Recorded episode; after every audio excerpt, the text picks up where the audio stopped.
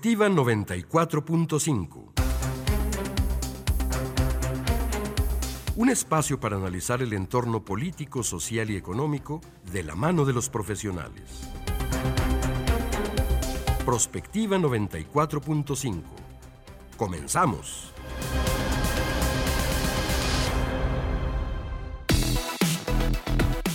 Hola, ¿qué tal? Muy buenos días. Bienvenidos a Prospectiva 94.5. Muchísimas gracias por estarnos acompañando. Estamos iniciando semana, es lunes, es 24 de julio de este año 2023. Y bueno, pues agradecidos con todos ustedes que nos hacen el favor de seguirnos a través de la señal de radio UAA y bueno, también con la transmisión en vivo en Facebook Live.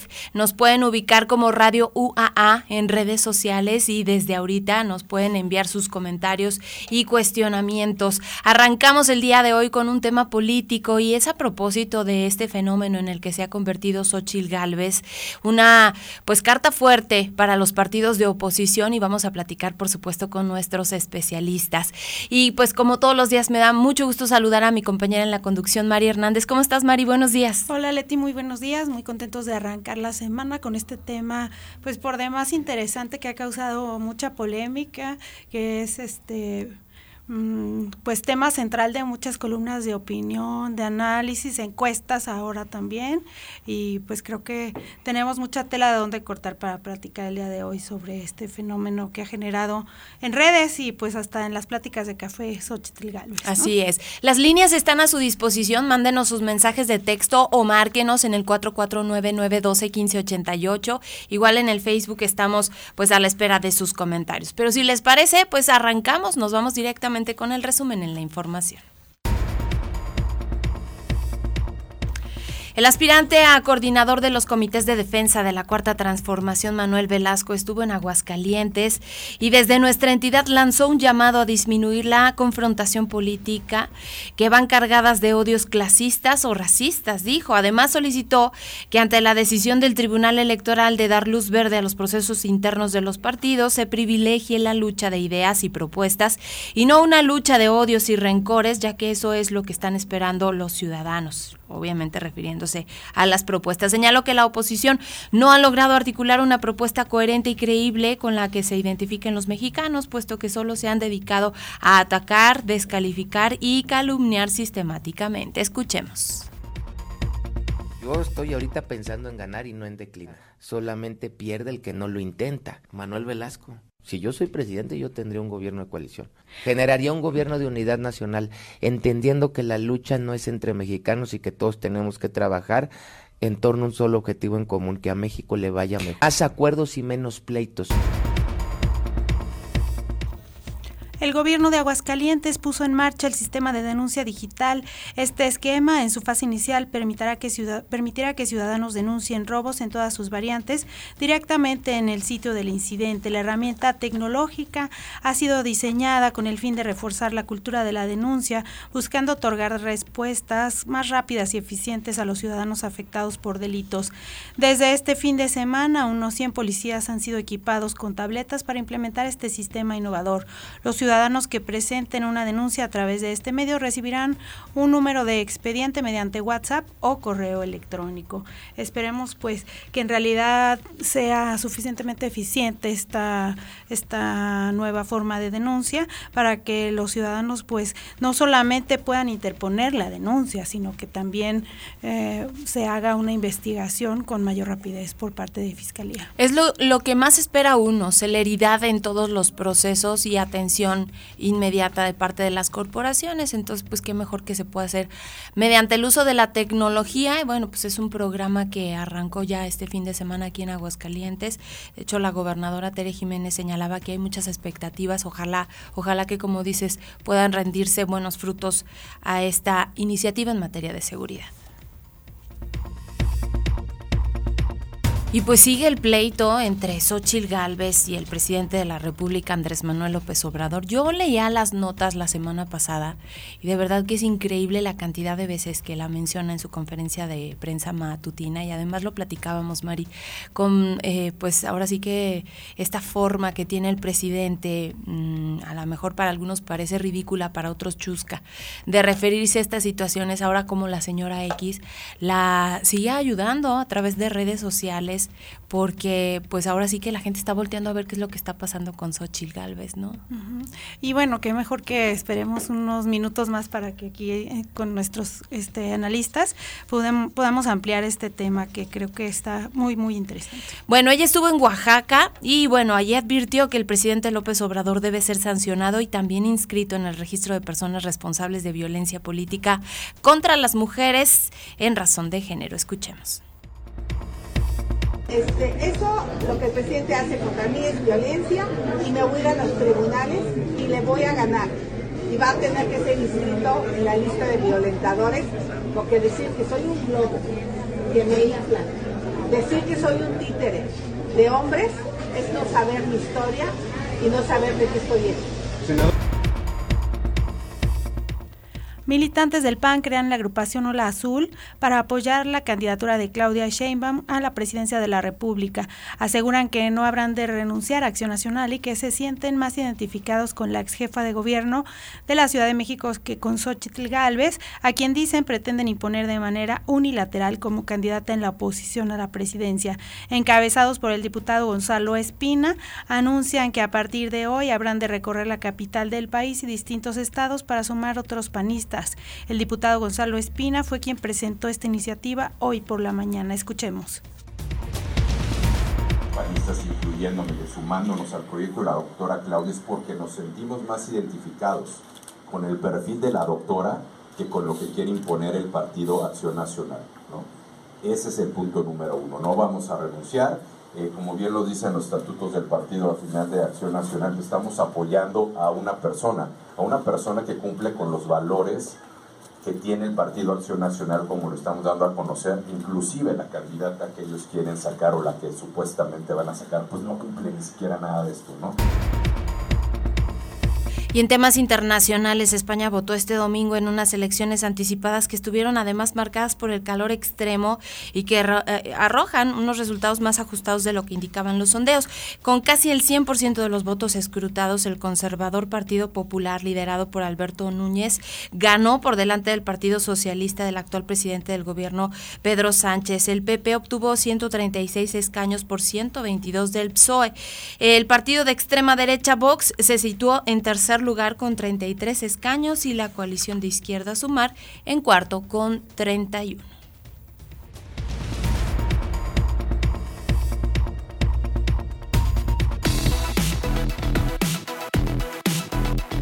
Comunícate al WhatsApp al 449-912-1588. Búscanos en Facebook como Radio UAA o en Instagram Radio UAA 94.5 FM.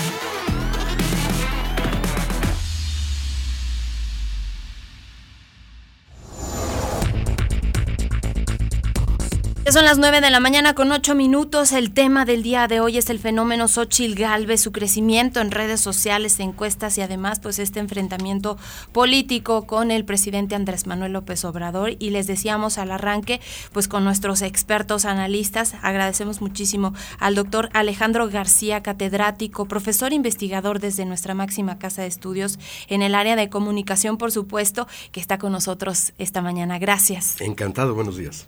Y también está con nosotros Eduardo Ortiz, analista político y CEO de Pragmática Agencia Política. Bienvenido, Lalo, buenos días. Muchas gracias, buenos días a todos. Gracias por estar con nosotros. Y bueno, pues este fenómeno, fenómeno Xochil Galvez pasó de ser pues una más a la más, doctor.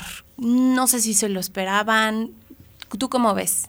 Bueno, yo creo que eh, la aparición de Xochitl, digamos de manera repentina en la, en la agenda política nacional, fue una sorpresa y además una sorpresa que para muchos resultó agradable. La verdad es que no estaba inicialmente en el radar.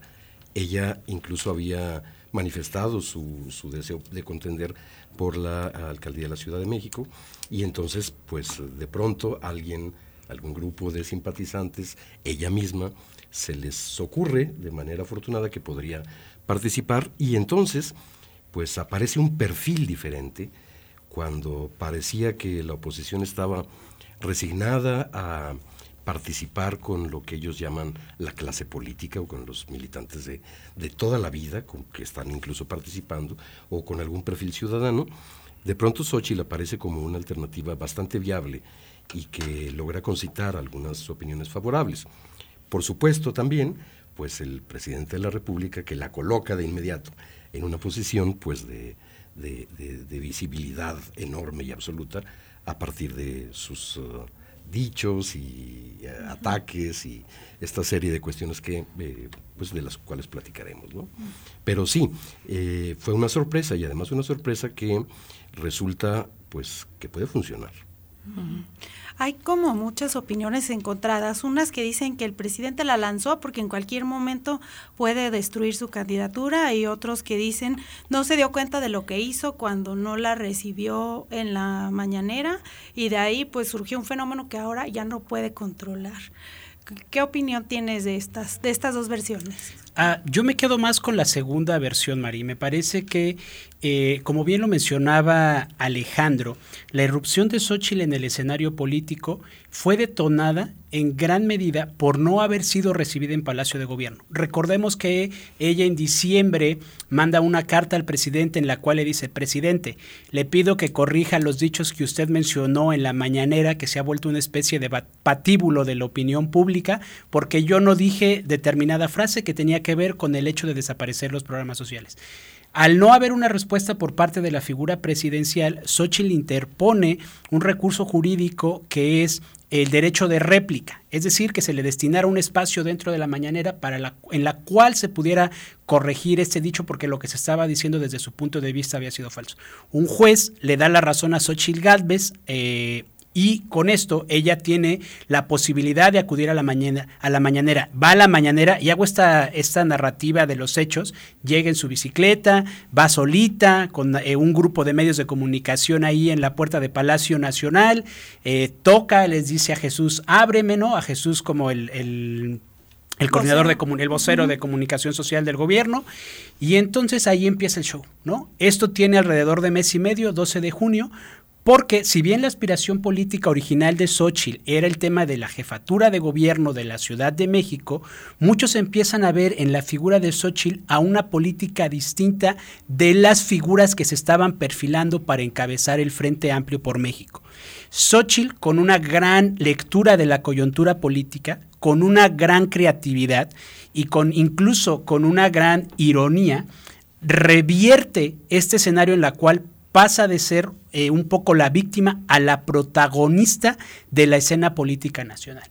Y el presidente se engancha. El presidente se engancha y empieza a generar señalamientos, que es algo en lo que desafortunadamente se ha convertido la mañanera, y empieza a exponenciar el crecimiento de Xochitl Gálvez. La opinión pública y las dirigencias partidistas identifican en la figura de Xochitl una candidata genuina que puede realmente ser una figura que se distinga de las candidaturas de, las tres, de las cuatro o cinco corcholatas que hay y que incluso se vuelva una figura eh, que alcance a tener esta em, rivalidad frente al presidente sin caer en la provocación que me parece que ha sido uno de los aciertos de Xochitl. ¿Qué ha hecho Xochitl hoy? Y su equipo de comunicación han respondido, han respondido de manera ingeniosa, de manera creativa, de manera irónica y han logrado de alguna manera revertir los ataques que se han generado desde el patíbulo presidencial. ¿Qué cualidades le pudieron haber visto a Xochitl? Porque veíamos en las encuestas, pues estaba Lili Telles y luego los argumentos eran que pues Lili Telles a lo mejor se había convertido en un pues yo leía incluso hasta en un alacrán en la espalda de Marco Cortés que tenía la intención de dejar a Santiago Krill.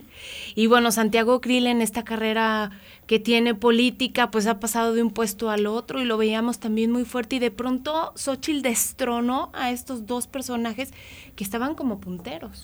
Creo que, eh, Leti, las características que le vieron fueron varias. Yo empezaría primero con la genuidad. ¿Por qué? Porque Xochitl es una política genuina.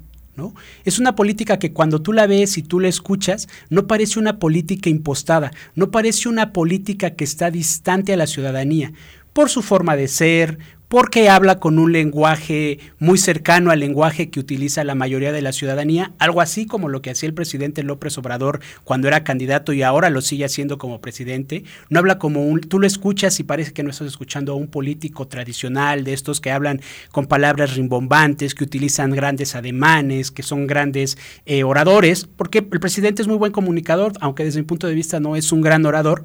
En el caso de Xochitl, creo que esta es una gran calidad, una gran cualidad. El tema de que tenga esa cercanía con la ciudadanía. Otra parte, y es lo que coloquialmente se dice, que no tiene cola que le pisen. Tiene una ventaja y una desventaja. Al no tener una gran experiencia política, como quizás Santiago Krill o algunas otras de las figuras que estaban, estaban buscando encabezar el frente, eh, ella solamente ha sido senadora, ¿no? Ha sido jefa eh, delegacional de eh, la delegación Miguel Hidalgo en la Ciudad de México y por lo tanto su trayectoria política, ah bueno, y en su momento participó en el gobierno de Vicente Fox eh, al frente de la institución que se encarga o se encargaba en ese momento de atender a la población indígena. Entonces su trayectoria política no está tan manchada, tiene esa especie de aura que le permite de alguna manera reducir los frentes hacia, hacia, los cuales le pueden criticar. Entonces creo que esa es otra cosa. Y una tercera eh, cualidad que yo le vería es un poco la separación o una especie de sana distancia con los partidos del frente. No es integrante del PRD, no es integrante del PAN, no es integrante del PRI y de alguna manera el frente necesitaba una figura política que no tuviera esa cola que le pisen, que es lo que mucho critica el presidente y en términos generales eh, los integrantes de Morena. ¿Por qué? Porque su narrativa ha sido construida para acabar o para enfrentar a la mafia del poder. ¿Y quiénes encarnan la mafia en el poder desde que, este, desde que esta categoría se empezó a utilizar en el discurso público? Perdón, pues estos tres grandes partidos. Entonces creo que Xochitl reúne estas tres características, que es, primero, su don de gentes que tiene, ¿no? Que tiene carisma.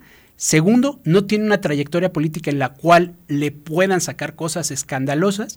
Y tercero, tiene una especie de separación hasta cierto punto ideológica con el frente que fue lo mismo que hizo en Hidalgo. Dicho sea de paso, es mi paisana. Yo conozco eh, el municipio en el, que ella, en el que ella nació.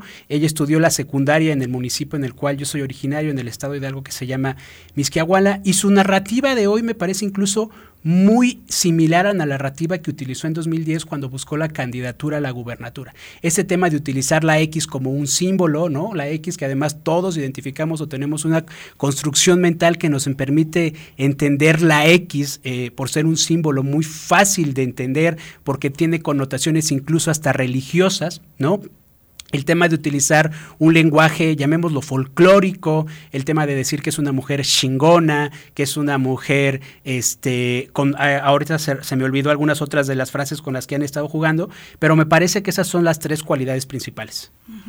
Oye, leía el día de ayer a Alejandro Moreno, de, que es el encuestador del financiero, que decía que ha crecido en un espacio donde el presidente como que no le agrada mucho que esté creciendo, que es entre las clases populares en donde se han visto también identificados con ella. Y ya no solamente los clásicos, digamos, clase media o clase alta que apoyan al Frente Amplio por México.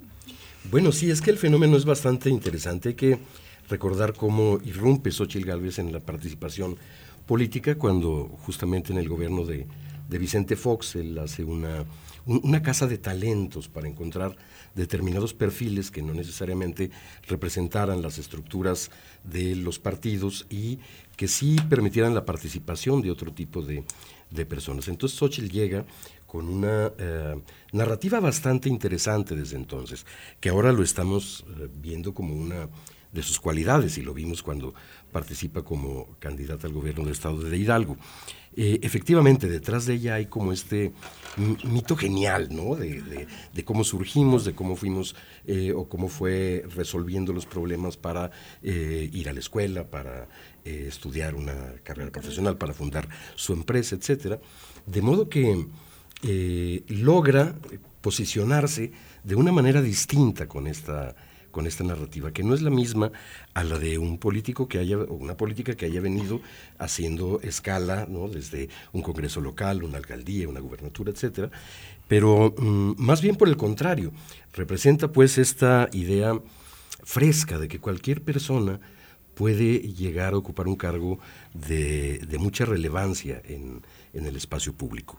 Y por supuesto, esto cuando se pensaba que estaría eh, en dichos del presidente representando pues a estas uh, oligarquías y a esta mafia del poder como él le llama.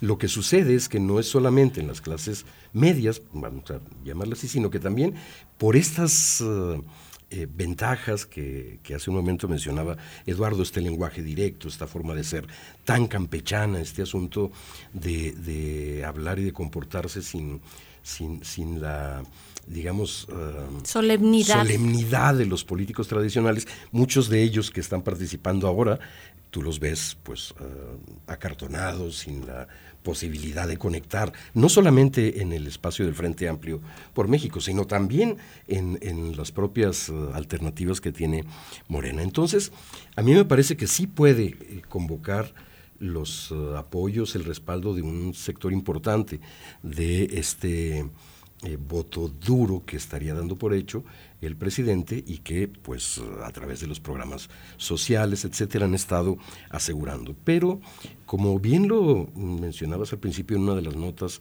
que leíamos, Mari, el asunto es que esta participación política corporativista eh, pues ya no garantiza nada en el momento. Es decir, el voto duro se resume en unas cuantas, bueno, estructuras importantes, pero también es cierto que estos cambios democráticos en el país lo que han hecho es que las personas pues puedan cambiar de opción y que puedan apoyar un partido diferente, no obstante su militancia en alguno. Entonces a mí me parece que, aunque vaya todavía atrás de las encuestas, el asunto es que caballo que alcanza gana y que puede efectivamente ser un, pues uh, un susto importante.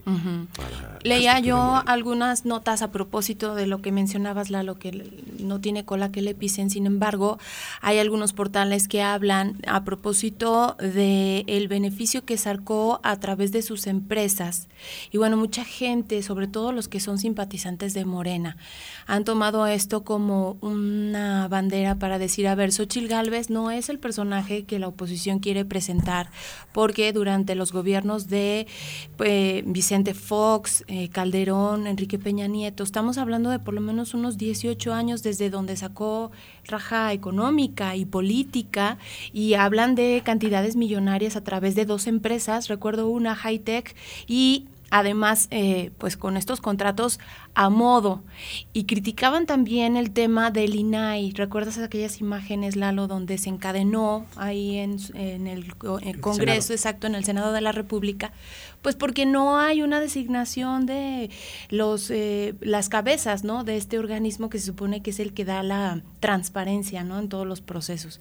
Y entonces ahí es lo que está utilizando la oposición a propósito de decir, bueno, Xochil Gálvez estuvo beneficiándose por 18 años, dice que viene de un origen humilde y sin embargo vemos que la casa donde vivía pues era una de las mejores del lugar, que los familiares, etcétera, están pues contrapuesta, ¿no? De discursos. Mira, Leti, a mí lo que me parece, y un poco quisiera agregar eh, al comentario o a la pregunta que planteaba Mari, una de las grandes virtudes o digamos eh, de las grandes fortalezas que tiene el discurso de, de Xochitl Galvez es que su discurso genera empatía con la ciudadanía y te hace sentir en los pies de Xochitl Galvez. ¿Por qué? Porque vivimos en un país en donde la gran mayoría de las personas viven entre pobreza extrema y pobreza moderada.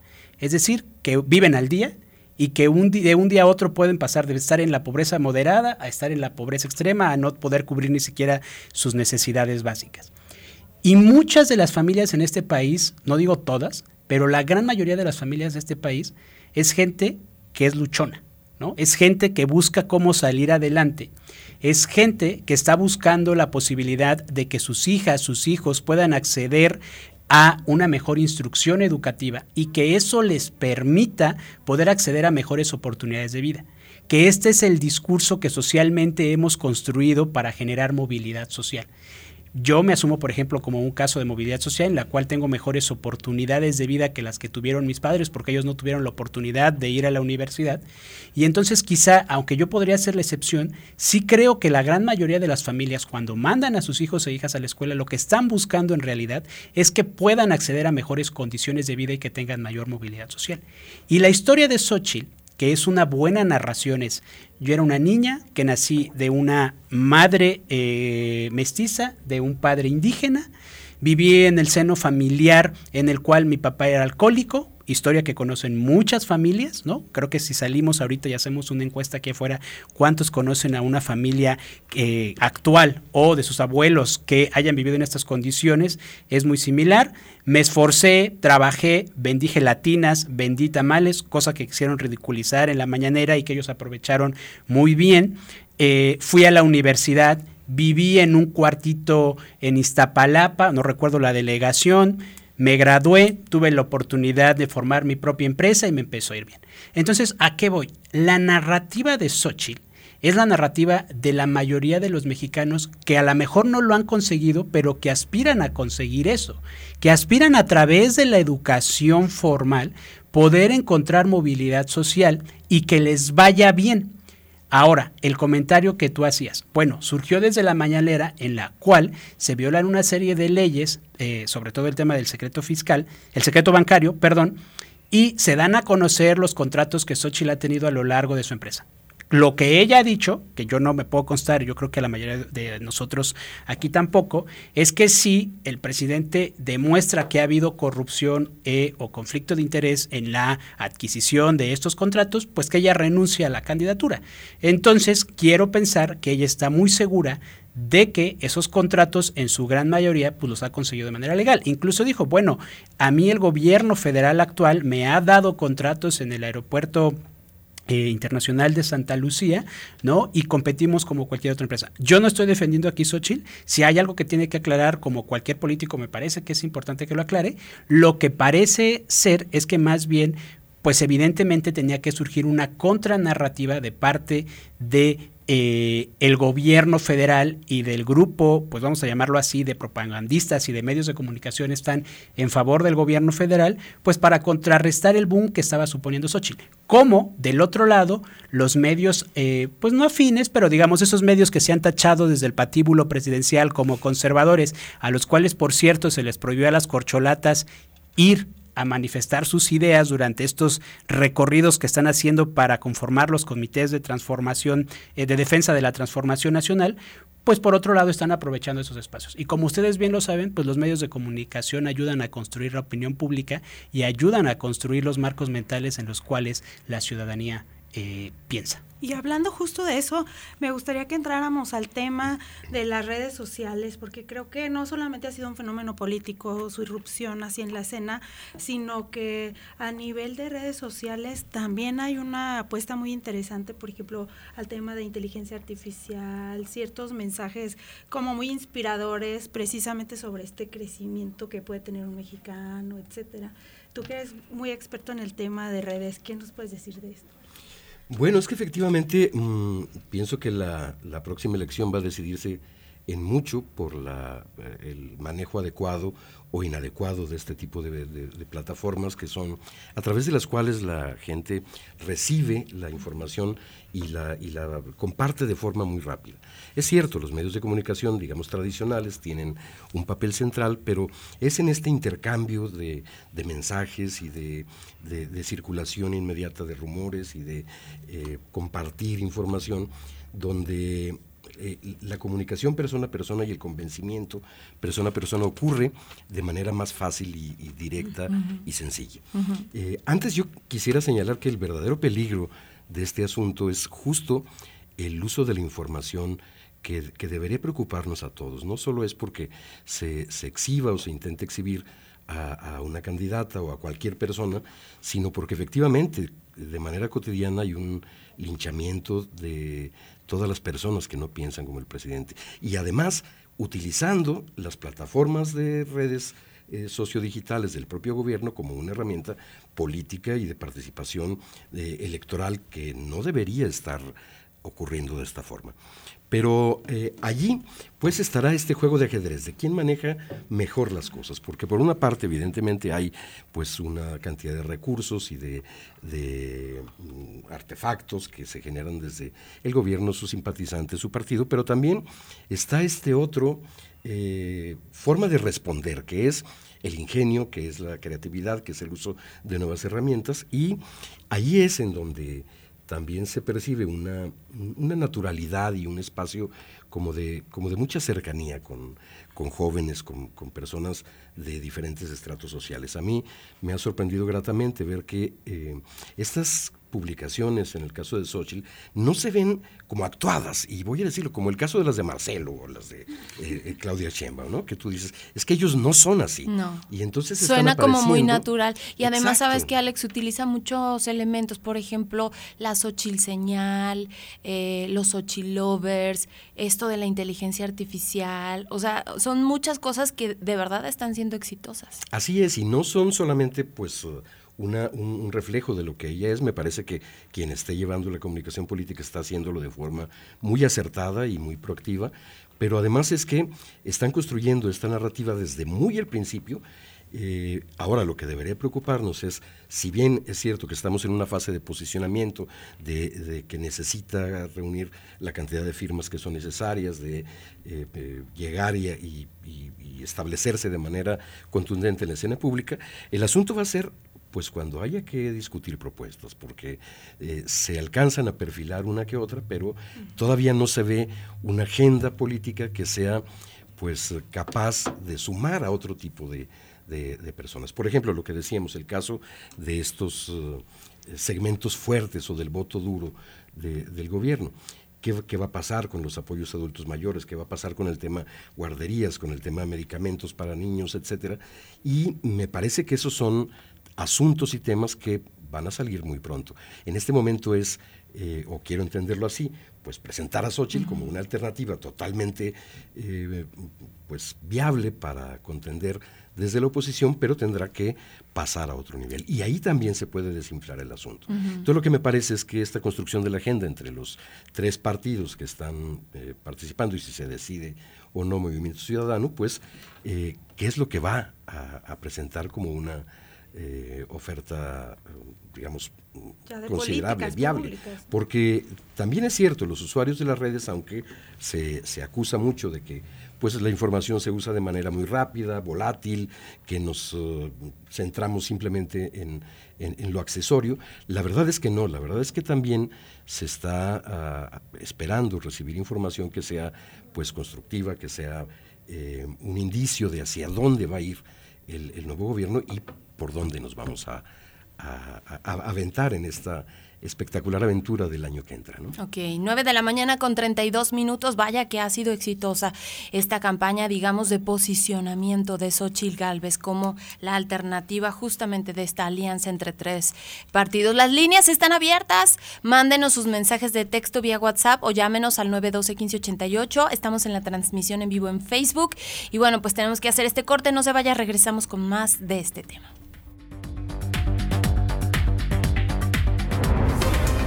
Prospectiva 94.5.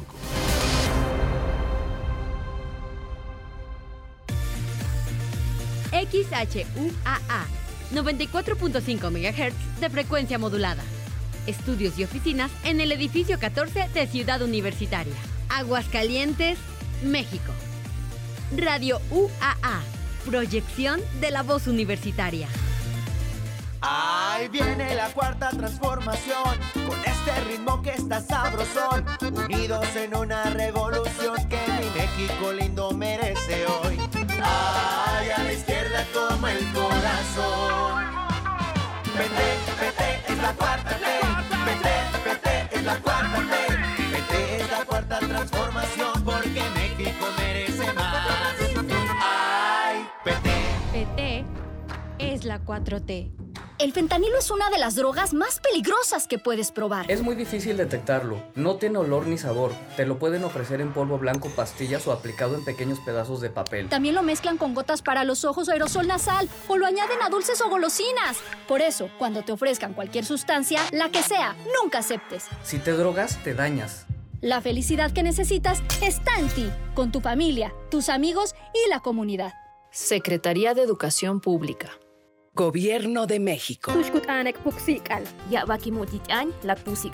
Donde el corazón habla. Asiste a la séptima emisión de la Feria de las Lenguas Indígenas Nacionales FLIN 2023. Dedicado a las lenguas de la región del Mayab en el sureste de México, del 9 al 12 de agosto en Felipe Carrillo Puerto, Quintana Roo. Consulta todas las actividades en www.inali.gov.mx. La FLIN, un espacio de diálogo, vinculación e intercambio para el fortalecimiento de las lenguas indígenas nacionales. Asiste, Instituto Nacional de Lenguas Indígenas. Secretaría de Cultura. Gobierno de México. Son las 9 con 35 minutos.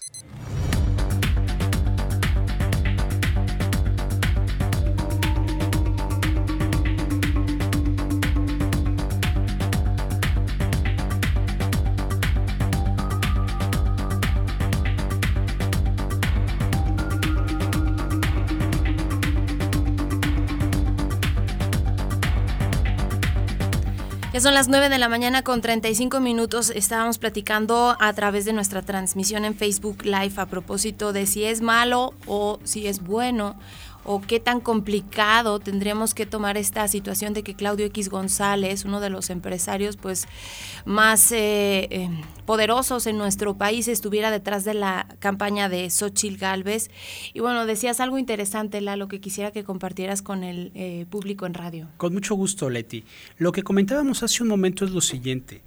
La cercanía de los grupos de poder económico al poder político han existido, digamos, desde hace mucho tiempo. Una incluso de las banderas de la campaña del presidente fue separar el poder político del poder económico, cosa que desde su perspectiva ha logrado.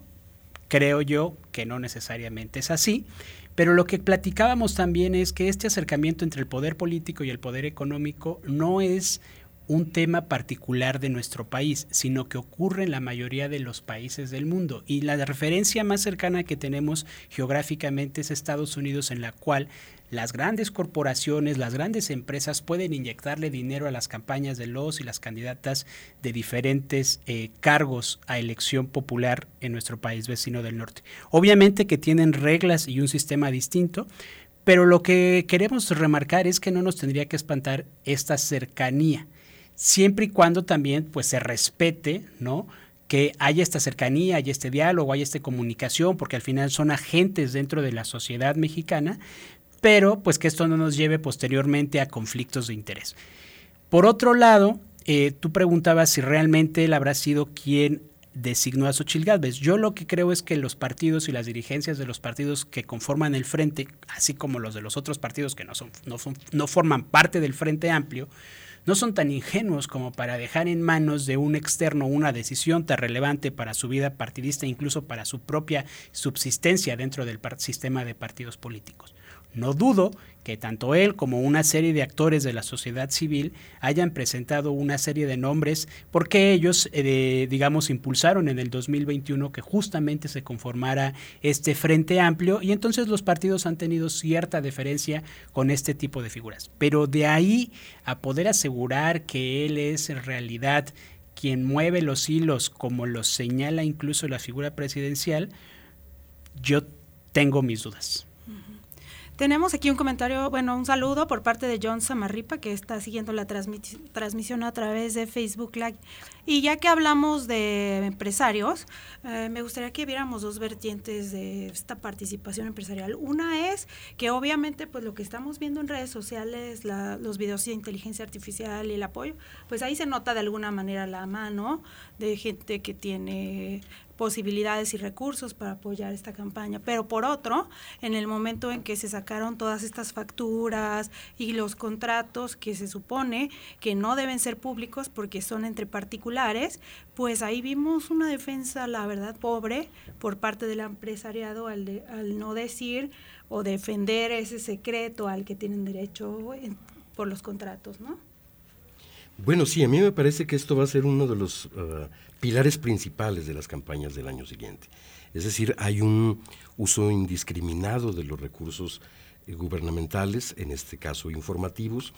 El, el, presidente, pues, es un hombre muy inteligente y que eh, muchas de estas cosas quizá no las haga pues porque carezca de inteligencia, sino más bien porque tiene un, un carácter explosivo y una eh, bueno, yo creo que podría rayar un poco en la megalomanía y este tipo de asuntos. No soy experto en eso, pero viéndolo hablar me parece que así puede ser.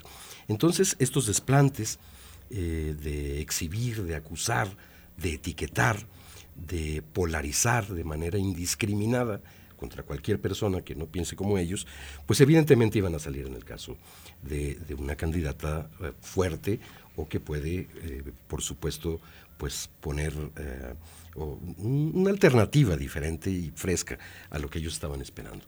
Eh, coincido, no es de asustarse que la participación de actores importantes del desarrollo económico en la política con lo que mejor saben hacer, que es justamente pues apoyar, generar eh, un tipo de recursos, etcétera, mientras esté dentro de los cauces legales que son pues los que nosotros quisiéramos que se siguieran respetando.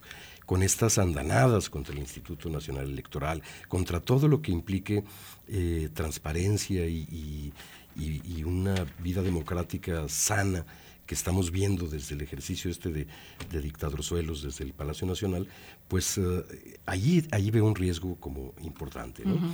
Es decir, pienso que habrá una defensa por parte del empresariado, que habrá una reacción importante y que justamente este tipo de cosas lo que van a hacer es provocar pues que los demás se unan y que, y que haya una reacción pues no necesariamente así tosca, eh, impulsiva, hacia las primeras cosas que salen, porque evidentemente en este momento nadie puede meter las manos al fuego por nadie, claro. pero llegará un momento en el que pues la, la, razón se imponga y la ley se imponga.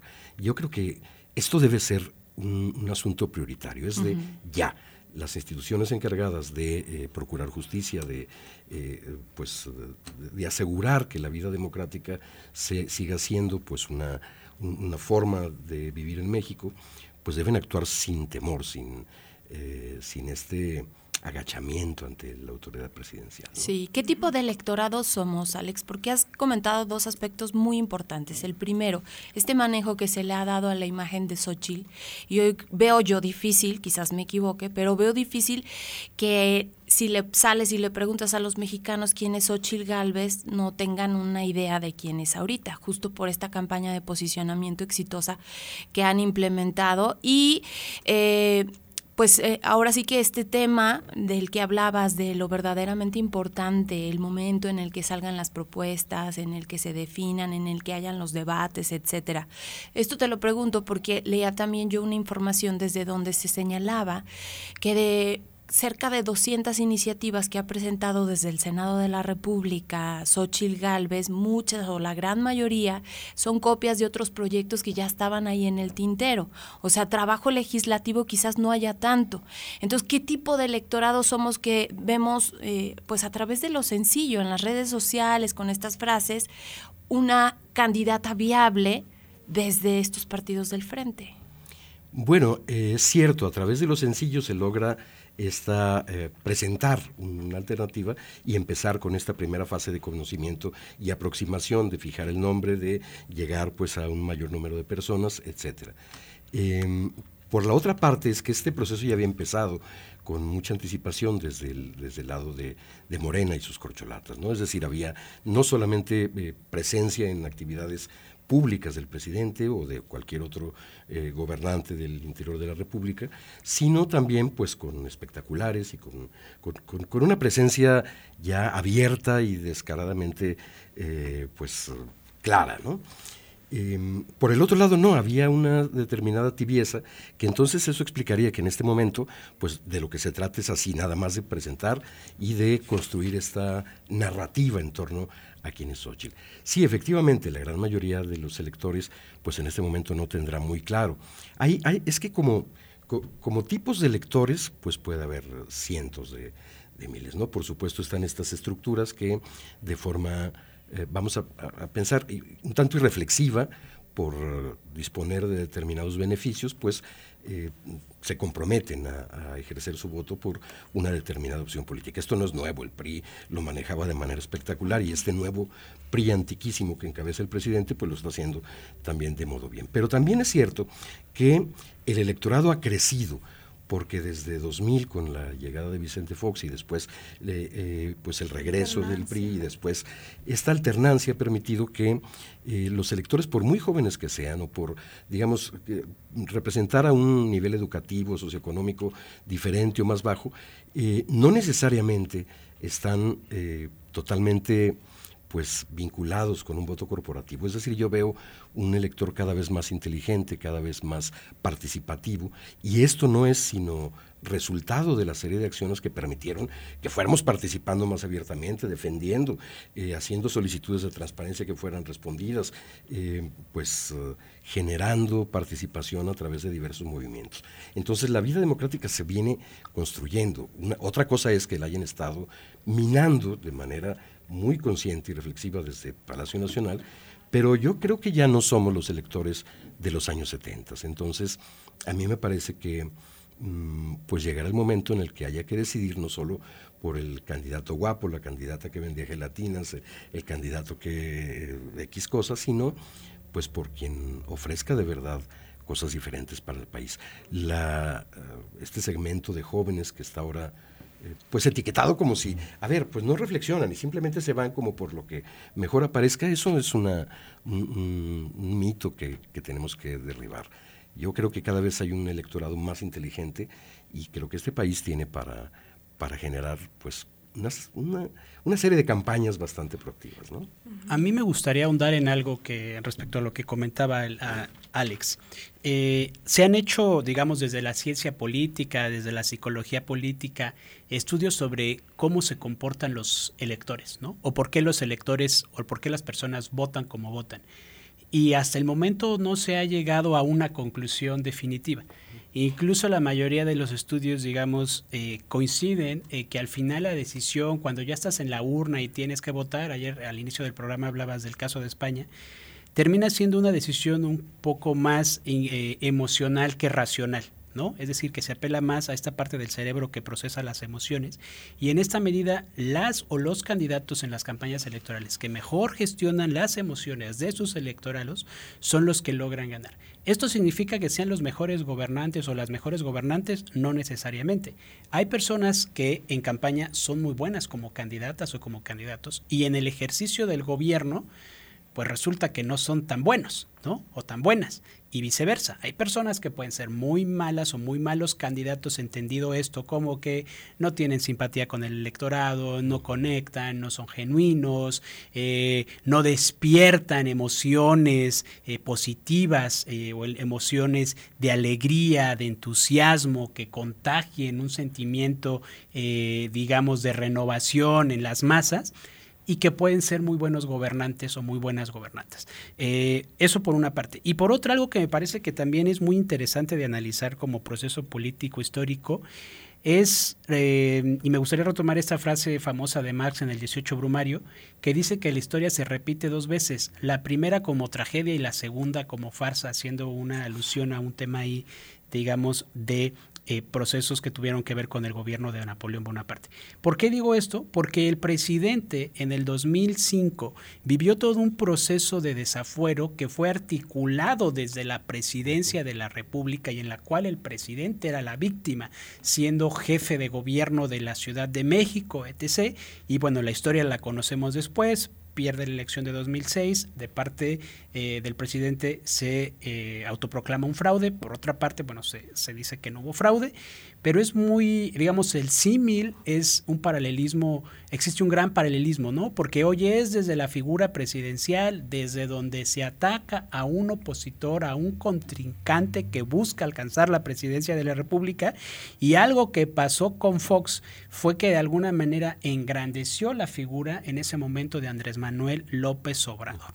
Entonces creo que hoy el presidente está siendo víctima un poco de esa historia. Podemos encontrar por ahí en internet eh, videos o recopilaciones muy interesantes, incluso de extractos de los fragmentos de discursos del presidente cuando estaba en la oposición. Y esto nos habla también pues de que el ejercicio del poder no es maniqueo, ¿no? No es que sean los buenos y malos, es el ejercicio del poder y cuando no estás en el poder, tu visión del poder es una y cuando estás en el poder, tu visión de ejercer el poder es otra, por más que apeles a tus eh, cimientos ideológicos, ¿no? Y entonces esto de alguna manera transforma en el ejercicio del poder.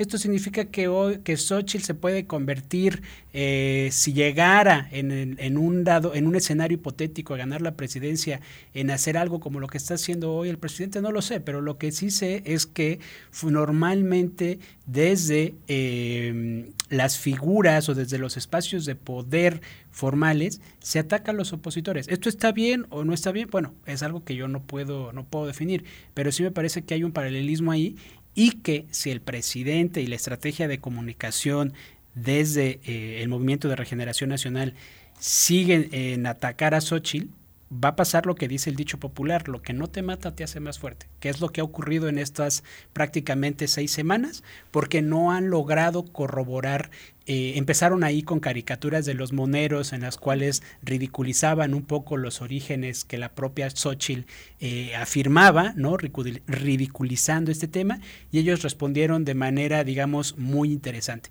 Cuando las y los políticos, en lugar de tomarse a pecho los ataques, los revierten y se ríen de sí mismos, los neutralizan.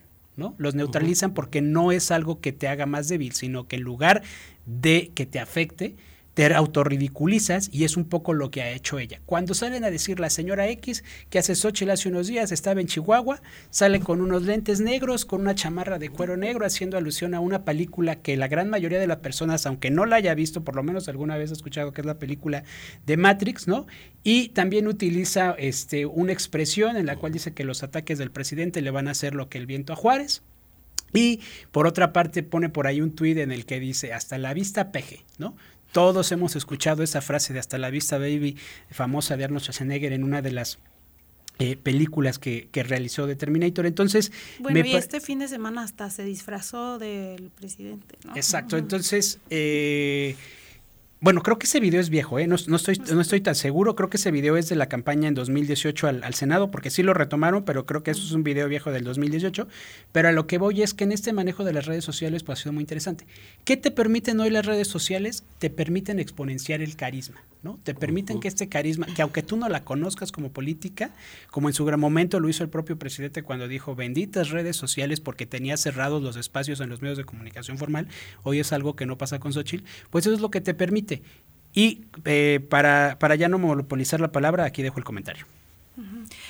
¿Le va a alcanzar a Xochitl Galvez para, digamos, para realmente ser una competencia morena y lo que sí es que está haciendo un gran respiro para la oposición después de que estaban pues prácticamente desdibujados, ¿no?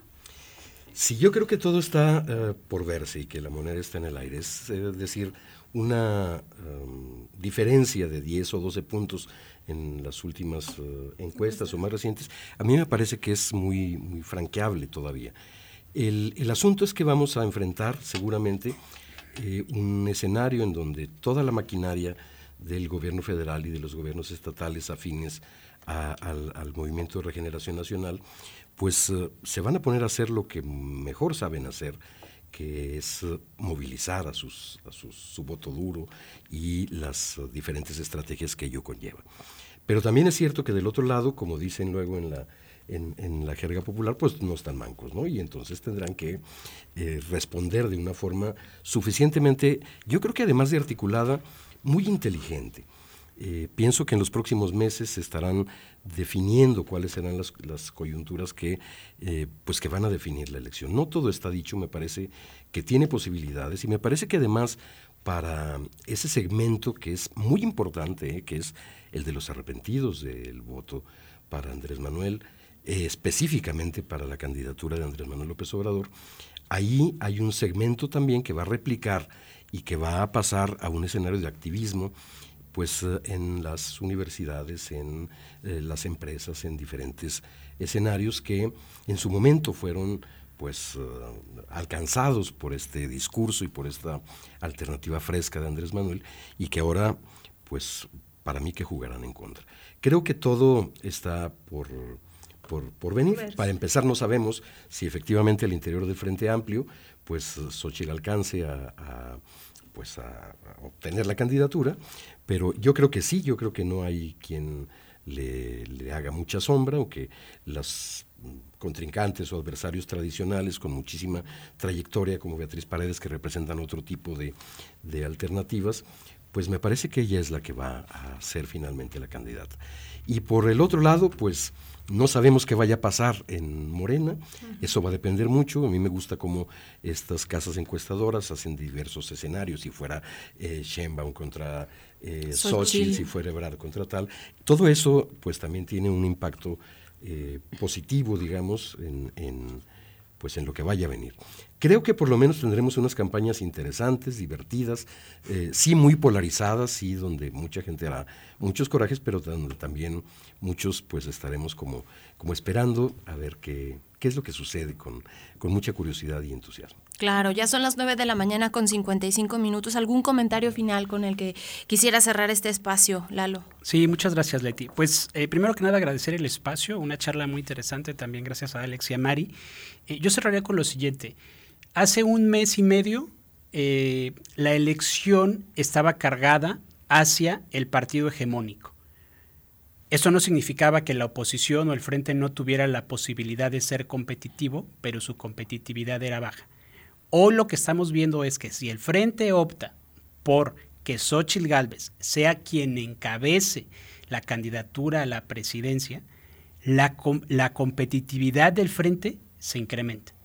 Y al volverse más competitivo frente a la opción dominante o a la opción preferida, pues vamos a tener lo que decía Alejandro, una campaña más reñida que me parece a mí que es lo mejor que puede pasar.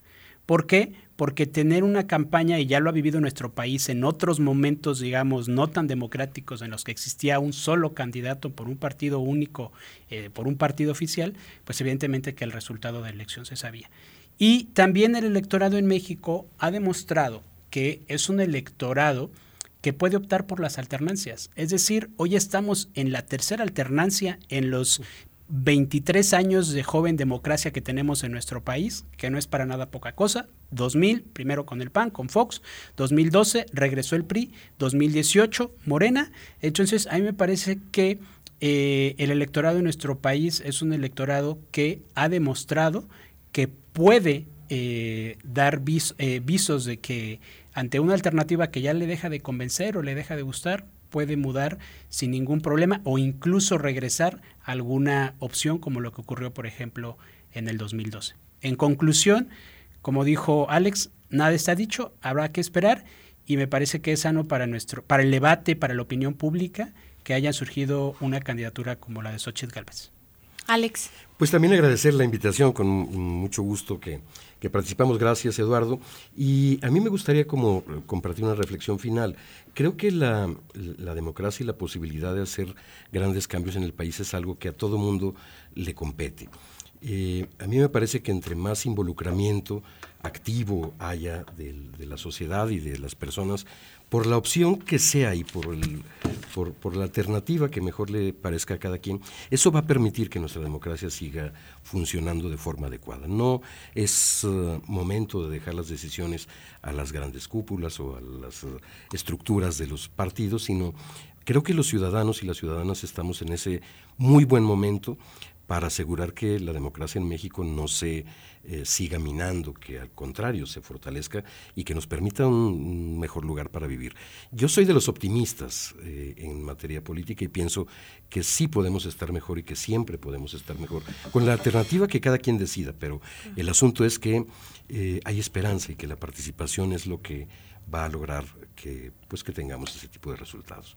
Muchas gracias. Pues gracias a ustedes por habernos acompañado, valiosísimos, por supuesto, sus comentarios, sus opiniones y pues a ustedes que nos están acompañando todos los días, agradecerles justo por esto, por estar en la sintonía de Radio Universidad. Mari, pues mañana también tema interesante. Mañana tenemos también un tema interesante, vamos a hablar de la sequía y de las consecuencias que ha tenido no solamente en el campo, sino que tiene en otros sectores de la población. Exacto, y los invitamos para que nos acompañen en punto de las nueve gracias a Rafita Polo que hoy nos apoya en los controles técnicos, a Vladimir Guerrero en la transmisión en Facebook, pero sobre todo gracias a ustedes. Acompáñenos el día de mañana en punto de las 9. Soy Leti Medina y le deseamos que tenga un excelente inicio de semana. Prospectiva 94.5 Un espacio para analizar el entorno político, social y económico de la mano de los profesionales. Prospectiva 94.5